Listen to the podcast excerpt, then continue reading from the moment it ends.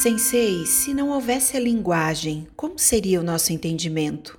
Sobre o conceito de Deus, por exemplo, e quanto a linguagem pode nos atrapalhar na prática?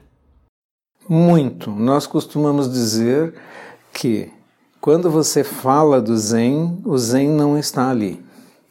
Porque a linguagem perturba de tal forma que a única transmissão possível é Ishin Denshin, de minha mente para sua mente, além das palavras, além dos textos, além das escrituras. Por outro lado, eu estava falando com meu mestre Saikawa Roshi uma vez e disse: Mestre, mas nós, monges zen, escrevemos livros, fazemos palestras, respondemos perguntas usando a linguagem.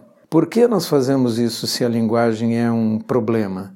E ele respondeu: porque é tudo que nós temos. Nós temos a linguagem. E a linguagem, do outro lado, é um instrumento maravilhoso. No entanto, ela nos atrapalha imensamente porque a linguagem tem características duais. Ela fala em bem, em mal, em certo e errado, bom, ruim.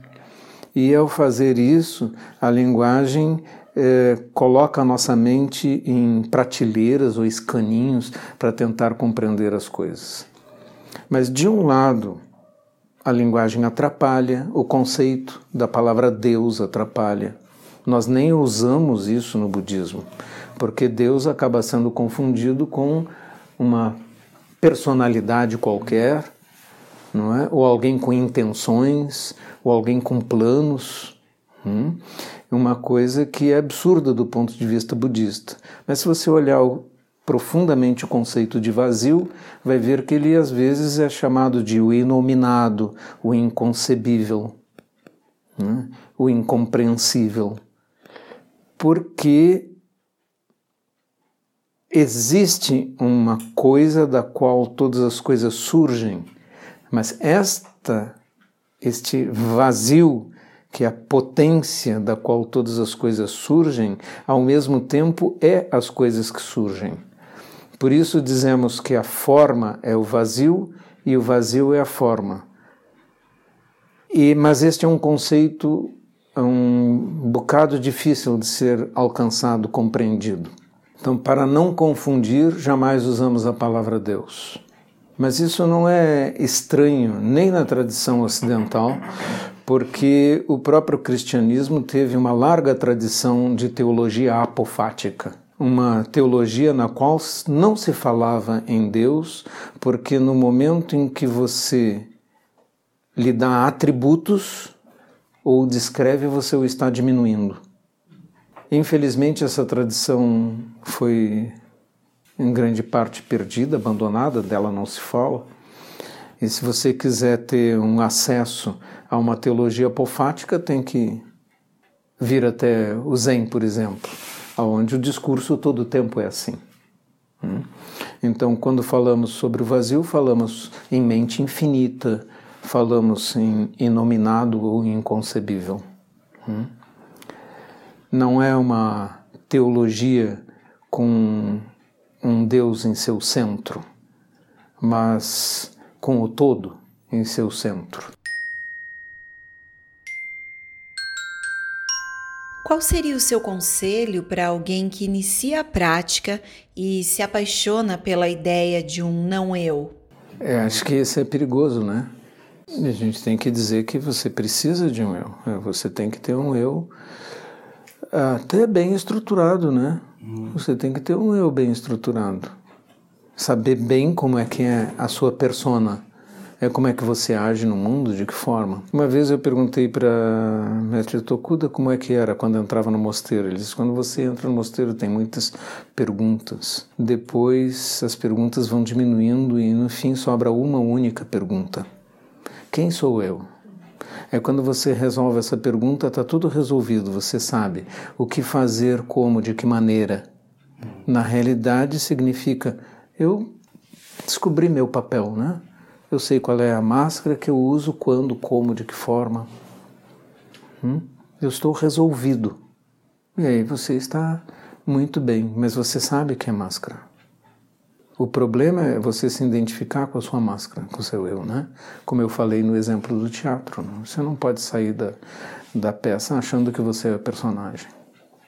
Eu tenho que sair daqui, eu estou usando o personagem monge, né? Mas eu saio daqui, eu continuo monge, mas eu posso ser pai, posso ser marido, posso ser amante, posso ser muitas coisas, né? Eu não estou preso a isso, eu não estou preso ao papel de monge. E isso nos em muitas vezes a gente faz com os próprios alunos para desmontar essa percepção. Ontem, foi ontem que nós estávamos em Joinville? Ontem. Não, não, sábado de noite, nós fomos numa pizzaria, não é? E a Luísa disse, quero uma taça de vinho. Eu pedi uma taça de vinho também e bebemos vinhos três. Não foi? Então, uh, tem algo absurdo nisso? Não, não tem nada de absurdo. É? O absurdo seria um monge beber três taças de vinho e ficar tonto. Aí sim, ele está descumprindo os votos. Mas não está preso assim. Isto é o Zen.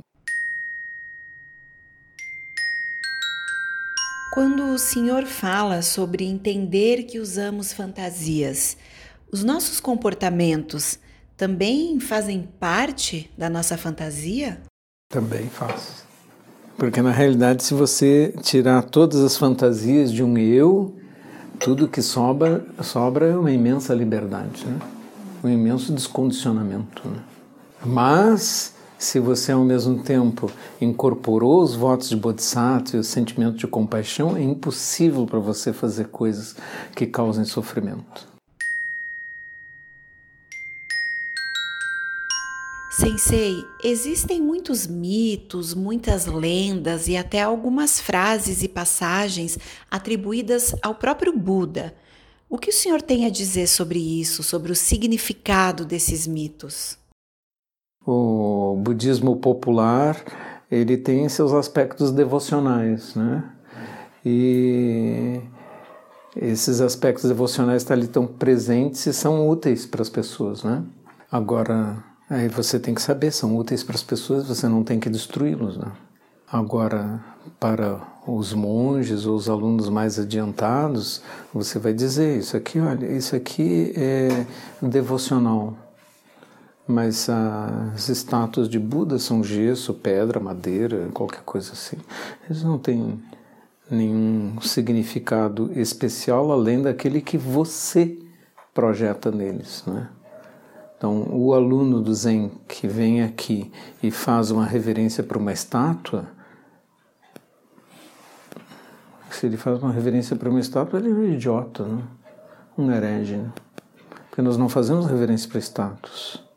Nós fazemos reverências para o ideal dentro de nós de que aquela imagem representa simbolicamente um determinado sentimento. No caso de Buda, a capacidade de um homem se levar por seus próprios meios, a capacidade do homem se libertar das suas ilusões, é isso que aquilo representa. Você faz reverência para isso, mas não para uma estátua. Se você faz reverência para a estátua, você não entendeu nada. Assim como se alguém chegar aqui e disser não vou fazer reverência para estátua junto com todo mundo, também não entendeu nada, tem que ir embora.